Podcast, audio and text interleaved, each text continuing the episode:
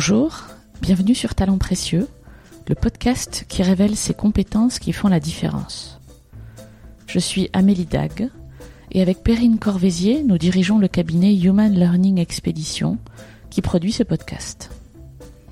Pour tout savoir sur ce que nous faisons et retrouver les références de cet épisode, rendez-vous sur le site humanlx.com, h u m a n l x.com. Tout est magique en fait, tout pour moi et à chaque fois nouveau, tout est de l'ordre de l'humain et de l'émotion en fait. C'est ce qui moi m'intéresse en tout cas, que ce soit dans l'écriture, que ce soit dans le travail de mise en scène, que ce soit dans dans la transmission aussi, euh, dans euh, le côté ma- magique de la chose qui se passe au présent et qu'on ne peut pas soit vraiment anticiper, soit contrôler. Amélie Wendling fait partie de ces gens qui vous parlent des autres pour se raconter eux-mêmes. Cet entourage auquel elle rend hommage tout au long de l'épisode que vous allez entendre, c'est le monde du théâtre. Dans ce bruyant café d'un grand hôtel parisien, Amélie nous raconte de sa voix claire et chantante les différentes facettes de son métier d'intermittente du spectacle, dans cet univers du théâtre qui a fini par s'imposer à elle comme une évidence inévitable. Avec une touchante humilité, Amélie nous parle des rencontres qui nourrissent son parcours, de cette capacité à sentir les possibles si précieuse dans son métier et de la soif d'apprendre, toujours. Merci à Amélie de nous avoir ouvert la porte des coulisses du théâtre et bonne écoute. Bonjour Amélie. Bonjour. Je suis Bonjour Amélie. de te- Ouais, voilà, ça va être simple aujourd'hui parce que c'est Amélie qui interviewe Amélie, mais c'est des choses qui arrivent. Pourtant, on n'est pas nombreuses dans notre génération. Euh, merci d'accepter de répondre à mes étranges questions. Mhm, c'est gentil de me les avoir proposées en tout cas. La première, elle est très simple normalement. Quel est ton métier? Oui, alors euh, pour moi, elle n'est pas simple, elle n'est pas du tout simple. Mon métier, alors je dirais que plus qu'un métier, je fais partie d'un univers, que dans cet univers, mon métier a plusieurs visages. Euh, il n'y a pas un seul métier, mais plusieurs formes. Que cet univers, c'est le théâtre, donc. Euh, que mes différents visages euh, peuvent aller de la traductrice à la collaboratrice artistique, à la euh, l'administratrice de tournée, par exemple, je l'ai fait aussi, à à la prof. ah voilà, plusieurs formes qui en tout cas sont toujours et ont toujours été dans cet univers-là. Tu travailles où physiquement? Alors je travaille où? Nulle part aussi. voilà, c'est aussi le principe de l'intermittence puisque je suis intermittente du spectacle. J'ai travaillé dans beaucoup d'endroits, je travaille euh, pour beaucoup de- d'employeurs. Euh, j'ai travaillé au théâtre Nanterre-Amandier, j'ai travaillé au théâtre national de Strasbourg, j'ai travaillé récemment à la Comédie Française, je suis chargée de cours à la Sorbonne, j'ai travaillé récemment dans une école maternelle. Enfin voilà, donc les lieux sont vraiment très divers. Et je travaille chez moi, je travaille dans des cafés pour écrire. Donc euh, il n'y a pas de lieu, il n'y a pas de métier précis. Il y a un univers. Moi je parlerais plutôt d'univers en fait. Comment tu es tombée là-dedans? Alors comment je suis tombée là-dedans Euh, C'est comme là, c'est c'est surtout surtout un principe de rencontre. Moi je je me dis souvent qu'en fait je n'ai jamais cherché le théâtre, mais j'ai toujours fini par y marcher dessus. Ce qui est une chance parce que euh, euh, venant de, de la campagne, venant de province, en arrivant à Paris, je ne me suis pas dit tout de suite tiens je veux faire du théâtre. Euh, moi venant d'Aveyron, il n'y avait pas de théâtre à part le spectacle de la mairie de Rodez écrit par je crois quelqu'un qui appartenait à la mairie de Rodez euh, sur un personnage de Rodez, voilà, auquel je n'ai jamais participé. Et puis la MJC, je n'avais pas forcément accès au théâtre. Si, je dis une bêtise, le seul souvenir que j'ai et que ma sœur a réveillé, en fait, c'est vrai qu'en primaire, dans une école, puisque j'étais vraiment à la campagne, une école qui pourrait être celle d'être et avoir le film de Nicolas Philibert, nous étions cinq dans, dans ma classe et de mon âge, on avait le spectacle euh, chaque année, en fin d'année, et là, J'aurais aimé d'ailleurs le retrouver, je ne me souviens que de son prénom. Nous avons eu un remplaçant, un instituteur qui s'appelait Michel, qui venait avec sa guitare et qui a décidé en fin d'année de monter Émilie Jolie. Et j'ai le souvenir d'avoir joué Émilie Jolie. Et peut-être que ça a été très marquant et a conditionné euh, mon désir, mon émerveillement d'être dans le monde du théâtre aujourd'hui. Donc voilà, moi après j'ai rencontré le théâtre parce que dans l'école, donc j'ai fait HEC. D'un coup, j'ai dans le métro, un garçon m'a parlé d'un cours de théâtre. Ensuite, avec euh, Fabien Paysan, nous avons repris une association qui s'appelait Fleurs de bitume, euh, une association donc à but social sur le campus. Et une euh, jeune metteur en scène, Agnès de Cailleux, nous avait contacté pour dire voilà, j'ai un projet. Avant que ce soit un peu plus à la mode plus tard, j'ai un projet avec des gens qui vivent dans la rue, avec le magazine La Rue. Et moi, je suis euh, metteur en scène de théâtre et j'ai décidé de faire des ateliers d'écriture et de monter un spectacle. Est-ce que vous voulez bien nous aider à le monter? Euh, Fabien, avec qui j'avais repris l'association, a dit voilà, c'est un projet pour toi. Je fais ah bon, je le savais même pas moi-même. Et, en fait, voilà, c'est comme ça que j'ai commencé à mettre un pied, que je n'en suis plus jamais euh, ressorti, en fait. Que là encore, des rencontres, en tout cas des gens qui aident pour pour euh, approfondir ces rencontres-là. Moi, en troisième année d'HEC, je me suis dit, alors donc on a monté ce projet avec Fleur de Bitume qui s'appelait Sans théâtre fixe.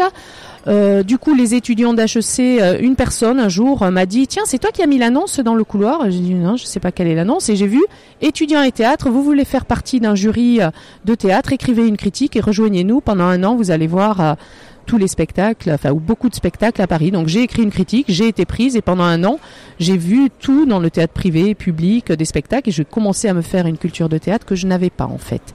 Donc ce qui était très très précieux, surtout en étant étudiant, on n'a pas forcément les moyens, ou moi je ne connaissais pas la différence entre euh, euh, Laurent Terzieff qui jouait dans un Pirandello et d'un coup un spectacle à l'Odéon ou dans un petit théâtre du fin fond du 20e. Voilà, j'ai découvert différentes couleurs de théâtre. En troisième année, revenant, euh, euh, puisque j'avais fait une césure d'un an, euh, je me dis tiens, euh, si je faisais, je sais plus quelle option c'était dans quel cours, j'avais fait un sujet, j'avais choisi le sujet d'exposer à Müller parce que j'avais découvert.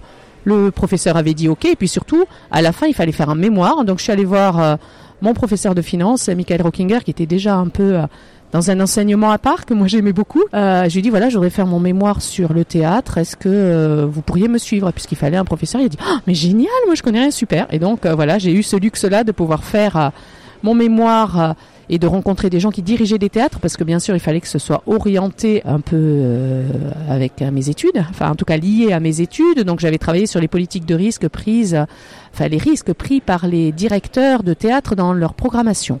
Du coup, pouvant interviewer euh, Bernard Fèvre d'Arcier qui était euh, le directeur du festival d'Avignon à l'époque et qui était un ancien HEC, comme Jean-Louis Martinelli qui dirigeait le Théâtre National de Strasbourg, etc. Donc différentes rencontres super et euh, Jean-Louis Martinelli qui a été important dans cette orientation-là, qui m'a dit mais on monte un festival, enfin on accueille un festival de théâtre européen. Si tu veux, je te forme à la production. Euh, tu peux venir euh, sur un CDD de deux ans au théâtre avec moi à Strasbourg. Et c'est vrai que j'étais journaliste, j'avais été embauchée en parallèle à l'entreprise à la sortie d'école et pendant ma troisième année d'études et j'ai dit bah, ok j'y vais. Et, euh, et là, voilà, j'ai vraiment découvert le théâtre de l'intérieur du théâtre, découvrant assez rapidement aussi que le monde de la production n'était pas forcément le monde où je m'épanouirais le plus. Donc, je suis allée très vite en salle de répétition parce que c'est ça le luxe de travailler dans un théâtre, c'est que on peut voir euh, un théâtre de création, hein, on peut voir le théâtre qui se fabrique. Euh, donc, je traînais dans les salles de répétition, je faisais vite mon travail de production, puis j'allais là-bas.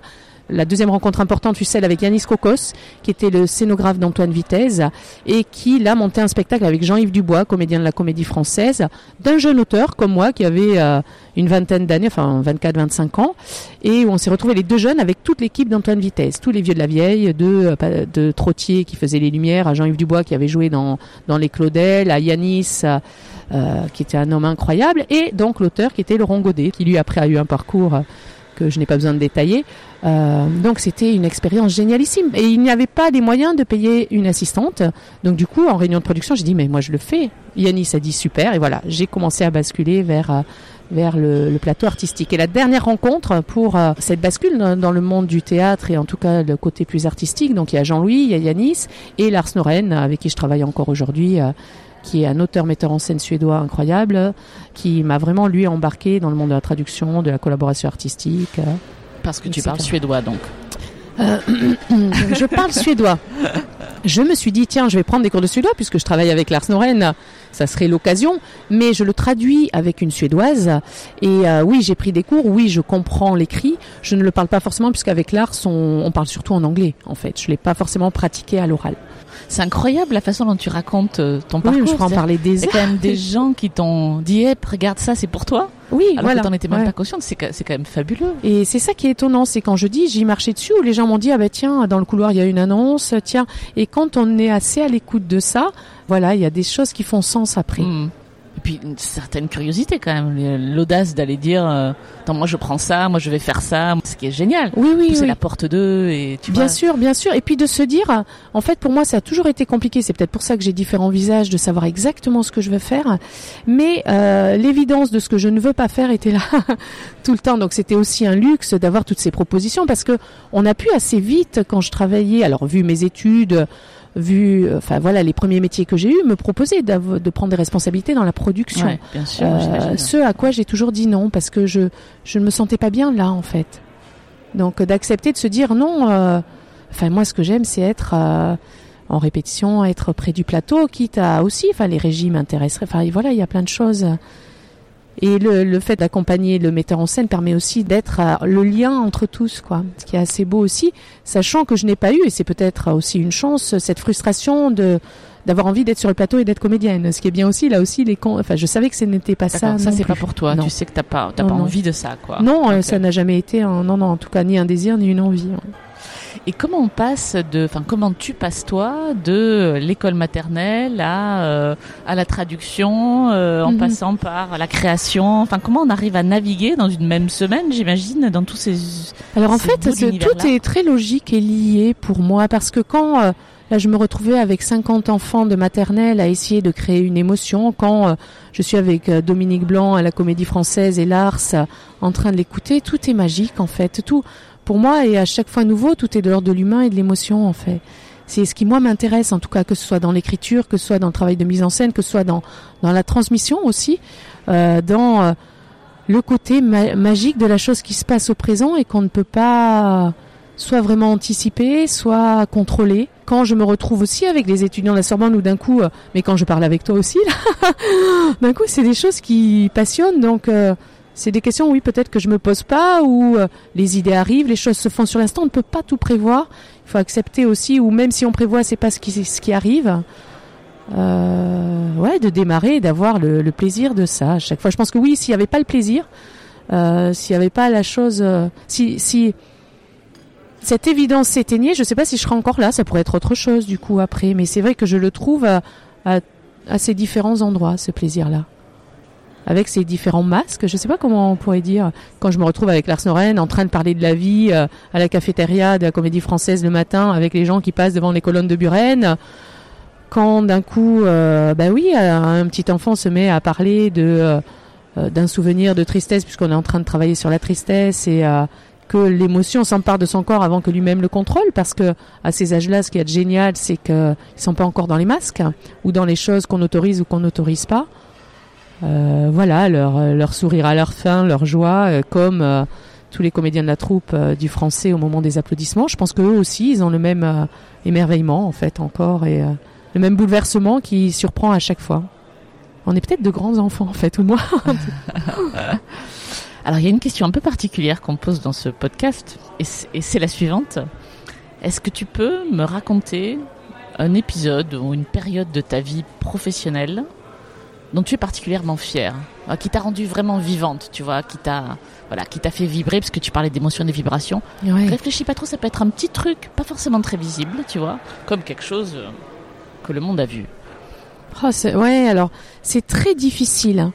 Euh, c'est très difficile parce que peut-être je suis ultra chanceuse, je pourrais en avoir plein. Ah, mais c'est génial. En fait, euh, euh, je sais pas des plus récentes aux plus anciennes, de tout, d'un, de voir euh, apparaître quelque chose dans le corps d'un comédien, une voix différente qui est qui a jamais existé avant. euh, quand d'un coup, je sais pas, moi j'apprends quand je reviens, j'avais travaillé avec des CM2 sur euh, sur les lettres de poilu. Euh, une émotion qu'on peut avoir parce que quand des gamins de 10 ans se mettent à lire un texte et être touchés ou nous l'entendre différemment de alors je, je dis tout comme ça vient là j'associe direct de, se, de me se souvenir du petit Bilal qui était là un peu patraque, dont les autres se moquaient un peu, pas savoir. Et quand d'un coup je l'ai fait rentrer en soldat, quand je l'ai fait rentrer, il s'est mis à s'illuminer, à, à tenir une voix. Donc du coup, euh, à se dire waouh, euh, c'est drôlement bien de euh, d'être là et de l'année d'après quand lui est en sixième et moi je le revois pas d'aller revoir l'instit qui me dit j'ai revu Bilal il a pris une confiance incroyable. Il est venu, me dire moi je, je prends des cours de théâtre j'étais bien là. D'avoir eu, euh, alors là je parle juste des souvenirs en école, hein, euh, le petit, donc je vais pas citer tous les prénoms d'enfants, mais qui était très difficile en classe et quand d'un coup, euh, alors c'est plus facile, hein, j'étais pas en train de travailler avec lui des maths, hein, c'est aussi un endroit où on vient ponctuellement pour quelque chose de différent. Euh, d'un coup, j'ai dit, mais tu veux pas faire mon assistant, tu peux faire ça. Il a tout bossé. Son papa est venu me voir, il ne l'avait jamais vu comme ça. Et de lui comprendre que on pouvait être cool et apprécier des copains parce qu'on faisait quelque chose de bien et pas que l'idiot. Euh, voilà des, des, transformations comme ça à l'intérieur des enfants, euh, des transformations moi bah, de me retrouver quand on travaille avec Lars Noren sur Poussière, c'est une pièce sur la mort, euh, en fait dont on parle peu aujourd'hui quand même de la mort, de la maladie, où tous quand on venait le matin en répétition, les questions de Lars et le travail sur cette pièce où tous les personnages ont 80 ans ou plus, 80 oui 80 ans ou plus et meurent peu à peu et de de se mettre à réfléchir soi-même, à avoir les fantômes qui reviennent la nuit, euh, les fantômes de tout le monde. Hein. Je pense que tous les comédiens, hein, les collaborateurs, euh, tout le monde est, vraiment euh, passé à travers ça. de se dire bah oui qu'est-ce qui juste avant mourir qu'est-ce qui me restera comme trace de ma vie? Des vraies questions profondes et humaines et de voir les réactions du public des jeunes comme des personnes âgées de rire de des moments vraiment à part Enfin voilà, je pourrais, mais je pourrais ne jamais m'arrêter là. je pourrais te faire une heure et demie de podcast. Euh. non, non, mais de pleurer parce que c'est des émotions rares, de rire, euh, de souvenirs d'un mot de première, par exemple, des choses qu'on fait tout le temps, euh, euh, où d'un coup les gens se livrent, en fait, d'accepter l'émotion, en fait, et de d'être face à l'humain. Moi, je crois que c'est quelque chose qui me passionne, me bouleverse et me surprend tous les jours, et qu'on peut oublier parce qu'on est obligé de porter des, des masques aussi, et puis de survivre dans la société. Merci pour ça. Mhm. je, reprends ton premier exemple, Bilal, là, qui me qui m'a mhm. donné la chair de poule. Comment tu as fait toi pour arriver à ça, pour faire en sorte que bah alors je sais pas, je fais pas. Alors même, hein. alors moi je suis, moi j'ai un maître là-dedans. Moi je suis pas, je le fais pas exprès et je trouve ça génial avec les enfants parce que c'est spontané. Enfin les enfants ou les comédiens aussi. Moi j'ai pas, alors ça c'est un autre un autre sujet, monter de, de spectacle toute seule. Hein. Euh, en tout cas avec euh, dans le monde euh, du, du, grand théâtre professionnel, même si le désir est là. Hein. mais mais en tout cas là avec les enfants, c'est de de te mettre à l'intérieur à l'intérieur d'eux sans le réaliser forcément. C'est-à-dire que spontanément, ils proposaient quelque chose et les choses sont déjà inscrites dans l'espace, dans le corps de l'autre, dans la voix, dans moi dès que je l'ai vu, j'ai entendu sa motivation. Peut-être qu'elle n'était pas exprimée, j'ai pas fait exprès. Euh, c'était pareil. J'ai un autre exemple avec les sixièmes que j'ai eu la semaine dernière, même avec avec les gamins. Moi, je trouve ça génial quand un parent vient de te dire, euh, je l'ai jamais vu comme ça. Quand la directrice de l'école maternelle fait, mais moi j'ai été surprise quand des émotions différentes arrivent où les visages des enfants ou des comédiens changent. Et là, quand je disais j'ai mon maître, l'art c'est quand même un homme étonnant. C'est pas un metteur en scène au départ. Moi, il m'a toujours dit la question de vie ou de mort, c'est l'écriture. C'est absolument pas. C'est c'est l'humain, c'est comprendre ce qui se passe dans le monde d'aujourd'hui. Et les comédiens, tout comédien qui a travaillé avec l'art, ça même de Didier Sandre à d'autres, à Agathe Molière, disent je suis pas pareil avant et après. Et pour rien au monde, je changerai, euh, j'aurais laissé ma place sur cette aventure-là, qui est au-delà du théâtre en fait. Et Lars, quand on parle avec lui, il dit, et euh, alors là je, je lui rends hommage à lui, hein, parce que moi je je parle pas de moi. Hein. Euh, c'est en fait quand je parle, oui, quand je parle avec quelqu'un. Euh, en fait, ce qui, euh, ce qui montre de lui-même m'intéresse peu, en fait, et ce qui me cache aussi, ça m'intéresse non plus. Ça c'est pas ce qui m'intéresse qui me cache. Euh, ce qui m'intéresse, c'est ce qu'il ne connaît pas encore de lui-même, et c'est ça qui est génial. Et je pense qu'on peut l'avoir dans tout métier, dans la vie de tous les jours, dans le fait d'être maman, dans, dans rencontrer, je sais pas, son marchand de journaux. c'est assez étonnant d'entendre des choses chez l'autre qu'il ne connaît pas encore, quoi. Revenons à Bilal. Oui, oui, oui. si, si, la question comment as-tu fait est difficile à répondre, Qu'est-ce que tu as fait alors? Tu quoi Tu lui mets un texte dans les mains Tu lui Qu'est-ce que j'ai fait? Je sais pas. Ils avaient tous. Alors là, le, travail des institutrices aussi, quand elles s'y mettent vraiment et qu'elles décident. Et puis là, c'était la prof de chant qui partait à la retraite l'année d'après, euh, à qui on peut rendre hommage, hein, Françoise Roudier, si je me trompe pas dans ce, dans son nom, qui chaque année de de son engagement a monté euh, avec toutes ses classes, elle a monté un spectacle chaque année euh, en y allant à fond parce que c'est vrai que même dans le monde d'aujourd'hui, et là je fais une parenthèse, moi je le vois avec ces jeunes-là, faire quelque chose de collectif, c'est incroyable, de construire un projet ensemble, ils sortent transformés, c'est pas forcément pour faire la meilleure pièce de théâtre du monde, pour en faire des comédiens, pour c'est vivre une expérience ensemble, à tout, tout construire, tout fabriquer, se soutenir, avoir peur ensemble et se mettre sous le regard de l'autre. Hein. Pour Bilal, c'est ça aussi, et en confiance et jouer un rôle qui n'est pas forcément celui qu'on ose dans la cour de récré, celui qu'on ose dans la vie, celui euh, qui est aussi notre facilité. Hein, c'est pas forcément celui où on nous met. mais l'équilibre qu'on a, enfin le personnage qu'on a réussi à, trouver dans la vie, qui euh, voilà nous permet d'avoir un équilibre de bien-être, de choses un peu plus compliquées, mais où on se sent à l'aise en tout cas. Et pour lui, je, vais la reposer ma question, tu sais. Oui, alors que pour Bilal, comment j'ai fait et comment on a travaillé concrètement que tu as fait Est-ce que raconte-nous comment ça s'est passé en fait Ah mais pour tous, alors on avait très peu de temps. Il faut savoir que chaque fois, ils sont géniaux les enfants parce qu'ils s'y mettent à fond et, et, et, ça marche le jour du spectacle. Je sais toujours pas comment parce que tous se rassemblent parce qu'on fait des petits bouts par-ci par-là.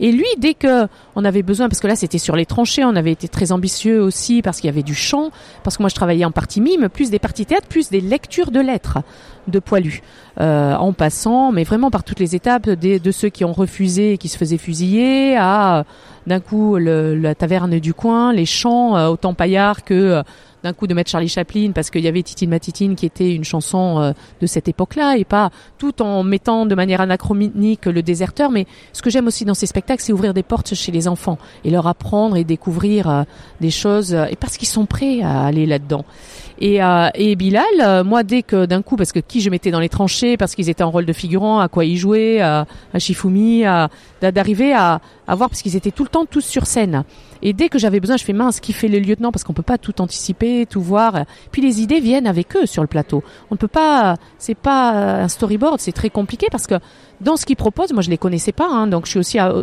obligée d'apprendre assez vite parce qu'il y a toujours deux classes, entre 50 et 60 prénoms, euh, découvrir les personnalités, on voit ce qui dégage naturellement, et puis ceux où d'un coup ils reviennent même presque malgré eux. Bilal, c'était ça, c'est-à-dire que d'un coup quand je disais mince, j'ai personne là qui voudrait le faire euh, il disait pas ouais moi, mais je sentais que lui il voulait.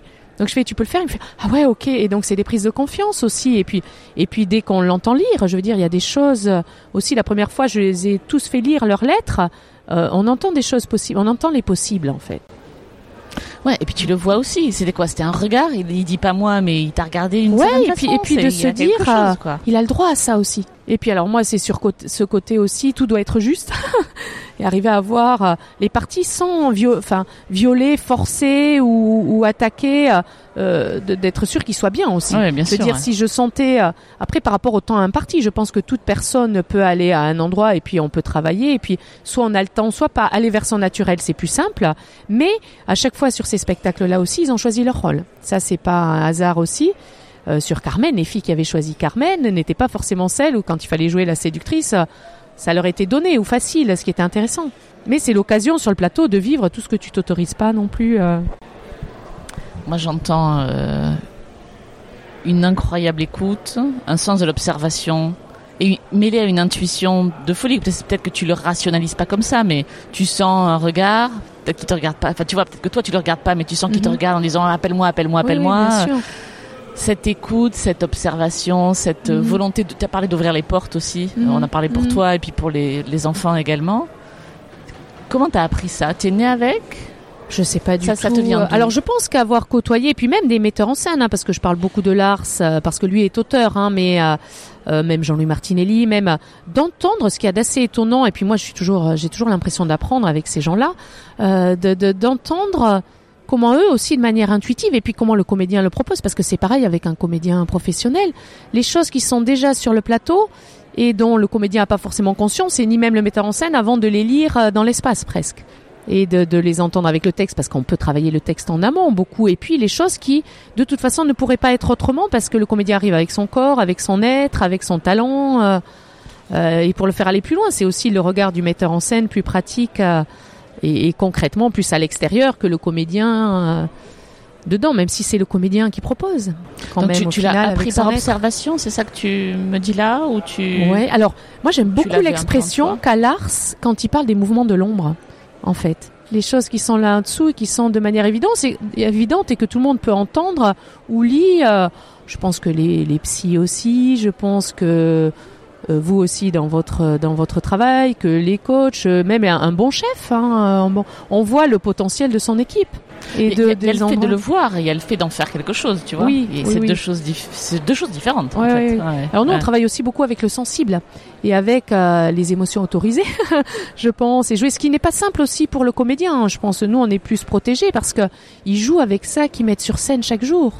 Euh, Donc c'est l'idée de, c'est ça que tu veux dire de percevoir ça oui, et de, les accompagner, et de, les accompagner, puis de, de voir les possibles en fait, de sentir les possibles. J'entends que tu travailles avec plein de gens différents, mhm. dans des écoles, euh, tu es prof, euh, dans mhm. des théâtres, avec, où, il y a plein de métiers différents du coup.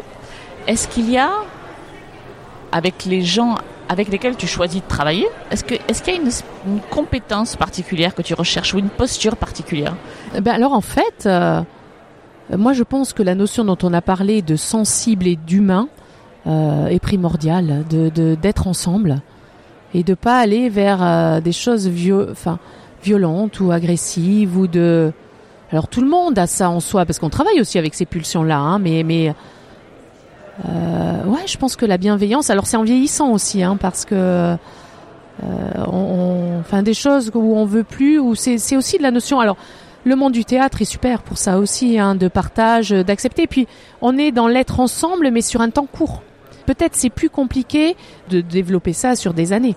Les équipes qui se connaissent trop, mais Ouais, mais de découvrir à chaque fois une famille, ben, même en partant en tournée, même en. Après, il y a forcément des gens avec qui, euh, et ça c'est plus des questions de personnalité, ça passe bien, euh, ça. Mais très vite, alors ça, je pense que dans le monde de l'entreprise c'est pareil, hein, je connais moi, mais très vite on voit avec qui ça connecte ou pas, euh, les points communs, les façons d'être. Toi, tu le vois comment? C'est une observation, c'est juste une intuition, c'est ah ben ça peut passer sous le, enfin immédiatement. Sur, moi, je trouve que quelqu'un avec qui euh, on rigole très vite sous le mode de l'humour, ça, ça dit plein de choses sur euh, des. Euh, ben oui, assez vite, on voit des, des... alors on parle aussi hein, dans le monde du théâtre où les gens, les, les artistes ou ou pas qu'artistes parce que alors pour moi aussi, enfin les techniciens, enfin tout le monde, quand d'un coup on parle d'un bouquin, quand on parle d'un film qu'on a vu. Enfin, on peut très vite sentir euh, le monde auquel on appartient ou avec qui on se sent bien. Et c'est pas forcément des gens de théâtre, hein, d'ailleurs, parce que c'est vrai dans la vie de tous les jours aussi. J'imagine que dans le monde du théâtre, les gens s'exposent peut-être plus parce que c'est la matière. La matière, c'est l'émotion. Donc il y a oui, on travaille avec ça aussi. J'imagine que c'est plus facile que dans certains certains contextes. Euh, oui, et puis ça peut être que sur le plateau. Et puis et puis il y a aussi, alors ça, on ça je l'ai appris aussi avec. Euh, avec les années, c'est de se protéger aussi. Soit et tout le monde, on n'est pas obligé d'un coup d'aimer tout le monde, de, de, partager la douleur de tout le monde, afin d'aider, d'accompagner, d'être bienveillant sur ça, sans forcément. Alors là, pour le coup, me souvenant plutôt jeune de gens rencontrés, hein, de tout, ou la douleur, parce qu'elle peut être assez exacerbée. Moi, pour moi, les comédiens, c'est des gens que j'admire vraiment beaucoup aussi, parce qu'ils travaillent avec leurs failles et ils acceptent d'être là. Et puis c'est pas toujours facile. Et puis, euh, puis s'exposent beaucoup eux. Euh, et ça peut être très douloureux. Et puis de, moi, vouloir aider, porter, soigner, accompagner, partager, donner, euh, euh, voilà. Mais apprendre aussi dans ce don-là à se protéger. Mais c'est des gens magnifiques, hein, donc c'est des rencontres magnifiques que, auxquelles j'ai droit. Et ça, c'est tous les jours, je suis surprise, émerveillée. Est-ce qu'il y a des choses que tu aurais aimé apprendre plus tôt dans ta vie professionnelle? Ah oui, moi je me dis, et c'est pour ça peut-être aussi que j'ai ce plaisir-là, parce que alors là, pour le coup, ça peut être aussi beaucoup bénévole hein, dans les écoles, euh, du temps donné, parce que je pense que quand je me retrouve à peindre des t-shirts et tout ça, je le fais autant que quand j'ai ce luxe, ce plaisir immense de travailler à la Comédie Française euh, euh ou à Amandier. C'est le même engagement quand même, et je me dis mince, quand j'étais jeune, j'aurais aimé tout est possible quand ils sont jeunes pour apprendre, pour faire. On s'en fiche. On est dans une école où on est avec ses copains, on monte un film, on monte. Voilà, j'aurais aimé le faire plus tôt. À part Émilie Jolie, je pense que je ne me le suis pas autorisé ou j'ai pas fait ces rencontres-là à ce moment-là parce que quand on est jeune, tout est possible, faut y aller. Même les étudiants de quand je dis, mais oh, allez voir que ce soit euh, Claude Régis, Peter Brook, vous aimez ou vous aimez pas, mais tout est encore là et possible. Puis voyez ce qui a existé, vous aimez, vous aimez pas, osez, euh, sentez-vous légitime. Euh, Ouais, ouais, ouais, sur ça, je pense oui, j'aurais aimé le faire plutôt en ayant peur de ça, je pense plus, ou en ne me l'autorisant pas, en ne me sentant pas légitime, en ayant fait aussi des études qui ne correspondent pas à ça, peut-être découvert trop tard, mais, euh, mais euh, comme une évidence qui était inévitable en tout cas. Et puis encore une fois, il y a d'autres personnes qui ont vu l'évidence avant toi, quoi, qui t'ont dit c'est là que tu dois aller, quoi, qui oui, oui, oui, sur oui, des, faits. Et, oui, oui, vraiment, et des rencontres très fortes, de, ouais. Et puis alors, quand on parlait qu'est-ce que tu cherches et tout, je pense que le rapport au mot aussi pour moi est super important.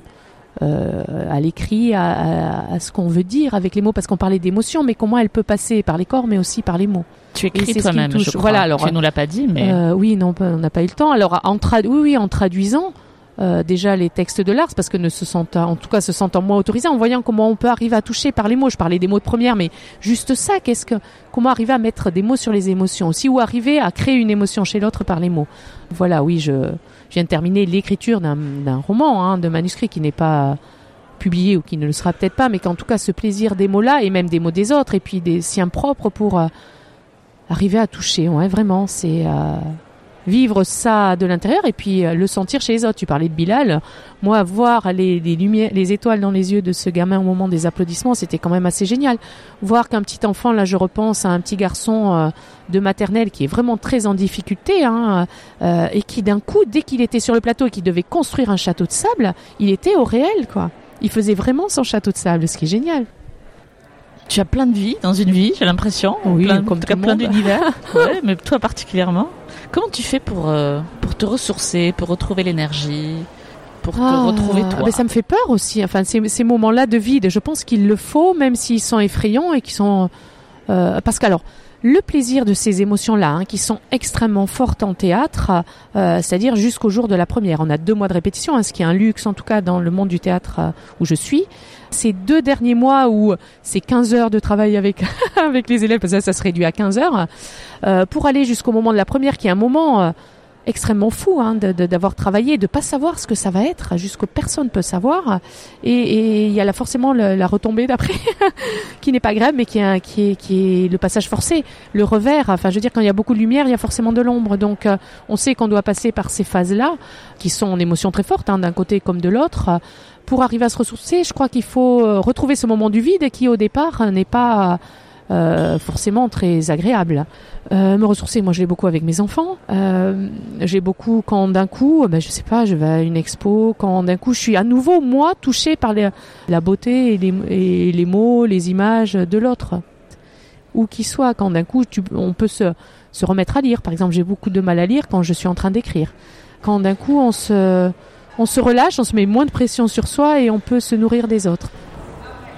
Tu as sans doute en tête, je pense que tu nous en as déjà parlé, le nom d'une personne qui t'a impressionné dans ta vie professionnelle ou qui t'impressionne mhm. encore, mhm. de manière positive bien sûr, sans forcément nous dire qui c'est. Est-ce que tu peux nous dire ce qu'il fait, ce qu'il ou elle fait ou faisait de différent, qui le rend mémorable?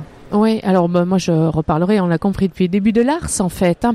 Alors c'est un homme qui est né en 1944, hein, on a 30 ans d'écart qui est incroyable parce qu'il est dans la vie. Mais je pense que toute personne qui a croisé Lars, euh, je suis pas la seule à en parler, hein, c'est pour ça que je peux dire, euh, euh, je peux dire ça. Ne, ne, quand on est face à lui, en fait, il voit à l'intérieur. C'est, très étonnant et c'est pas du tout quelque chose de l'ordre du gourou, parce que c'est absolument pas violent.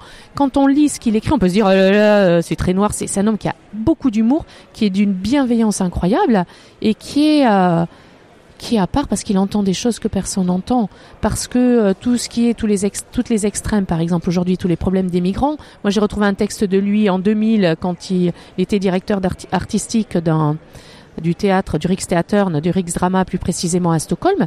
Il a déjà parlé de tout ça. Ouais, c'est quelqu'un, en tout cas le monde de l'humain, euh, le monde de d'aujourd'hui, il l'entend de manière différente. Il euh, il et après, humainement, moi, parler avec lui euh, de la vie, de la mort, euh, de de son rapport au monde. Enfin, ouais, c'est euh, c'est un poète en fait au départ lui, et c'est quelqu'un qui a les mots, mais qui a aussi l'être là, tout simplement. Voilà, enfin que c'est une rencontre que je peux souhaiter à tout le monde en tout cas. Comment tu l'as rencontré quand j'ai rencontré, euh, là aussi, euh, ben, j'ai marché dessus.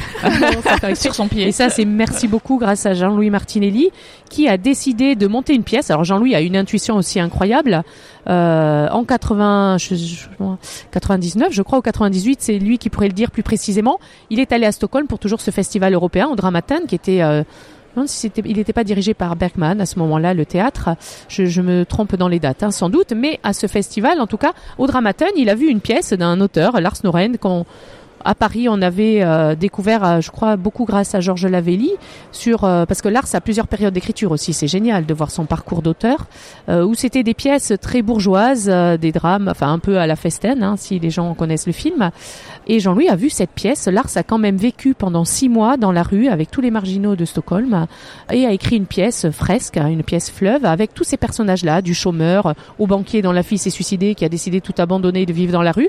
Il y a aussi le personnage de l'auteur parce qu'il se met en scène Il y a le personnage du drogué, de l'acteur, de et il y a toute une fresque de la fin du XXe siècle incroyable dans cette pièce-là, qui a été jouée avec toute l'actualité, qui a été jouée ça dure plus de 8 heures, hein, qui a été joué en, joué en, Suède, où d'un coup une loi est passée suite à ça. Noren au-delà de l'homme euh, incroyable, a un impact sur la société suédoise euh, dingue sur le monde d'aujourd'hui, sur dès qu'il monte une pièce sur la montée du néonazisme, quand euh, il, il monte cette pièce-là, il y a un statut qui a été créé pour les marginaux qui n'en avaient pas. Donc Jean-Louis voit cette pièce, se dit il faut la monter en France. La chose, une pièce de 8 heures en France. Euh, voilà, les gens. Et il avait euh, juste vu, il parlait pas du tout suédois, décidé de la faire traduire, de la monter. C'est une pièce impossible à lire. Hein. Il y a euh, je ne sais pas combien de personnages. Donc euh, on peut l'entendre quand elle est lue par des comédiens parce que il a une écriture, Lars, de l'ordre de la touche impressionniste, où tout se superpose, tout se croise et tout existe. À la fin, tous les personnages sont familiers, comme il l'a fait dans Poussière sur des personnages en fin de vie. Et, euh, et donc voilà, Jean-Louis a eu cette intuition de monter ça il la monte, c'est euh, un moment incroyable à Strasbourg, après repris à Paris, où les gens viennent. Et à la fin, des gens sortaient aussi, tellement il y a des moments douloureux. Enfin, il y a le communiste, il y a le schizophrène. Ça, parle que du même, tout le monde peut reconnaître. L'art, dans son écriture, vraiment, il peint une fresque humaine. Dans le public, pour Poussière, tout le monde reconnaissait euh, quelqu'un en fin de vie, une grand-mère, un ou pas en fin de vie d'ailleurs, hein, des, des, euh, une vieille dame dans le bus qui râle parce que euh, personne lui a laissé la place. Enfin, voilà, plein de choses. Il a cette qualité humaine où tout le monde se reconnaît en fait. C'est un miroir pour tout le monde et c'est pas évident quand ce miroir-là, c'est soit le monde d'aujourd'hui, soit la poussée des extrêmes, soit ben oui, on va mourir et peut-être être malade, soit euh, voilà, c'est pas facile de se regarder dans un miroir. Et donc Jean-Louis, pour en revenir, que là, je peux en parler des heures de tout ça. Jean-Louis monte catégorie 3 Moi, je traîne en répétition la performance des comédiens sur ce spectacle-là, de la maquilleuse de tout le monde. Ils sont obligés de prendre euh, des, vitamines pour tenir tout le spectacle. C'est hyper physique. En plus, sur une scéno géniale euh, de, de Serge Marzolf et Gilles Taché. Donc, euh, du coup, Jean-Louis après veut rencontrer Lars. Hein. Forcément, puis Jean-Louis me fait moi je parle pas anglais, tu veux pas venir avec moi? Je fais bah ouais, pourquoi pas? Génial. Donc je rencontre Lars. La rencontre Lars sent des choses et voit des choses immédiatement. Voilà, la rencontre se passe bien. Jean-Louis, du coup, va inviter Lars avec sa mouette euh, au Théâtre des Amandiers quand il est nommé. C'est moi qui m'occupe de la prod et de la venue. Euh. donc voilà, je rencontre Lars comme ça, par l'anglais, par euh, sa mouette de Tchekhov, qui était sa mise en scène de la mouette, qui était incroyable, qui parlait de la fabrication du théâtre. Et puis Jean-Louis dit, mais viens faire une mise en scène en France, parce qu'on n'avait jamais vu. et Lars fait, ok, dit, tu veux être mon assistante? Et là, juste génial. Donc je passe sur deux langues, sur la traduction, sur euh, et voilà, c'était guerre. Parce qu'il y a toujours la petite histoire et la grande histoire dans les pièces de Lars. L'humain, la famille, dans le, au milieu de la guerre de Bosnie, du Rwanda, c'était ces années-là. Donc euh, voilà, ça parlait aussi du monde d'aujourd'hui et de l'histoire de demain. Belle histoire. Toi qui donnes des cours à la Sorbonne, mm-hmm. tu es sans doute amené à donner des conseils. Je suis sûr qu'on vient de te demander euh, des choses mm-hmm. sur le monde en général, le monde du théâtre en particulier. Qu'est-ce que tu dirais à un jeune qui entrerait sur le marché du travail aujourd'hui, peu importe euh, ce qu'il a envie de faire, qu'est-ce que tu lui dirais? Ouais, c'est compliqué, je trouve, hein, aussi pour euh, pour les jeunes aujourd'hui. Pour, euh, je pense qu'ils ont bien compris et ce désir. moi, j'ai cette chance-là, en tout cas, de faire ce qu'on aime.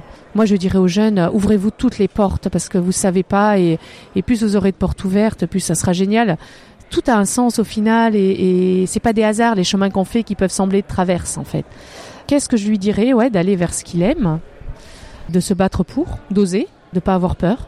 Je pense qu'aujourd'hui il y a beaucoup la peur qui est là hein, aussi, et puis de, de pas hésiter à apprendre tout le temps quoi à se nourrir, à regarder ce qui a été fait, mais quel que soit le domaine qu'on aime, de se dire qu'il y a un hier quand même. Il y a des, moi j'ai toujours été, alors là ça me fait bizarre d'être avec des gens plus jeunes, j'ai toujours été avec des gens plus âgés, et moi j'adore, je veux dire, j'apprends quand d'un coup, j'ai jamais moi connu Vitesse. J'étais déjà, j'étais au fin fond de l'Aveyron, j'étais même pas dans le monde du théâtre, mais on m'en a toujours parlé, c'est génial de, de voir des gens qui racontent des souvenirs.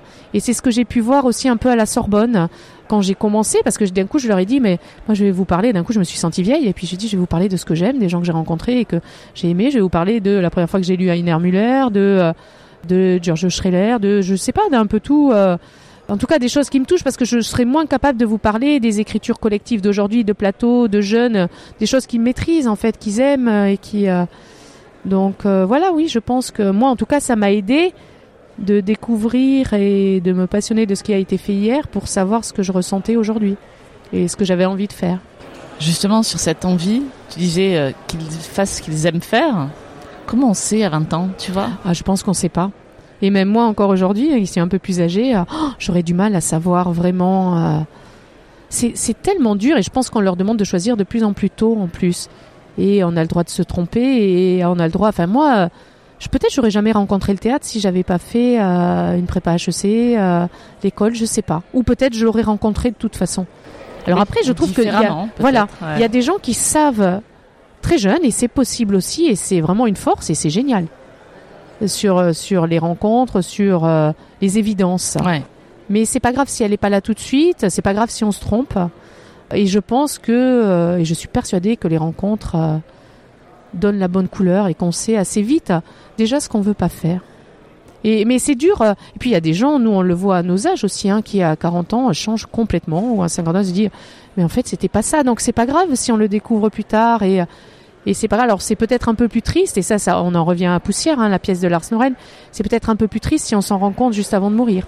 Je sais qu'il y avait eu une étude, moi j'avais lu, je sais plus aux États-Unis, hein, si c'est le MIT, si c'est euh, où euh, des gens avaient été faire une enquête auprès de personnes qui étaient en soins palliatifs pour leur demander les plus grands regrets dans leur vie.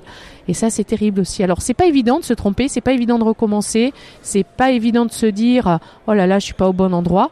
Euh, parce que ça peut être douloureux, hein, c'est pas facile, et puis on peut avoir peur, et puis. Euh, mais voilà, peut-être plus on l'ose tôt, plus on peut faire d'autres choses, de nouvelles choses. Et puis il y a des pays, je pense, et c'est pas forcément des modèles où oui, on a le droit de faire plusieurs métiers dans une vie. On a beaucoup parlé de soft skills pendant cette conversation, sans forcément les nommer, mais on a parlé d'écoute, on a parlé de curiosité, de pousser des portes, etc.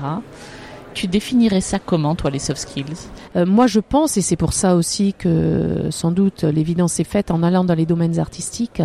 Je pense que c'est celles qui sont euh, valorisées, ou en tout cas celles euh, sur lesquelles on s'appuie beaucoup sans en avoir honte, ou ouais, ouais, se dire, enfin, de l'ordre de la mm. sensibilité, du ressenti, de, de la curiosité, du désir d'apprendre, du de la remise en question constante, de du, mais c'est pas évident tout le temps, du c'est jamais gagné, et puis à chaque fois on se remet à zéro en fait.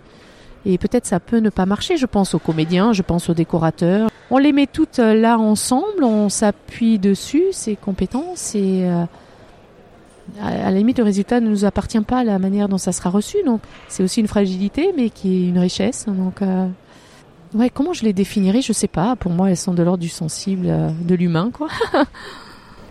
Oui, parce que dans un théâtre, tu as plein de métiers différents. Oui, oui, oui. Et donc plein de sensibilités différentes. Oui, et puis chacun. De personnalités différentes. Oui, et je pense qu'elles sont toutes importantes de l'accessoiriste, parce que d'un coup, comment il va à savoir quel sable exactement, comment lui va partir sur Internet pour trouver la chose qui conviendra à l'échange avec le scénographe, avec euh, le metteur en scène. Chacun a son domaine de compétences, mais on, on les met, on le met tous au service d'une sensibilité euh, de l'œuvre, enfin, de, enfin, en tout cas, de, de, on les met au service de l'œuvre avec la couleur du metteur en scène, oui, peut-être plutôt. Euh, mais il y a l'auteur, il y a, enfin, c'est génial, tout, tout euh, toutes les contributions et l'ensemble. Euh. Oui, ça donne des tonalités un peu différentes. Oui, oui, oui.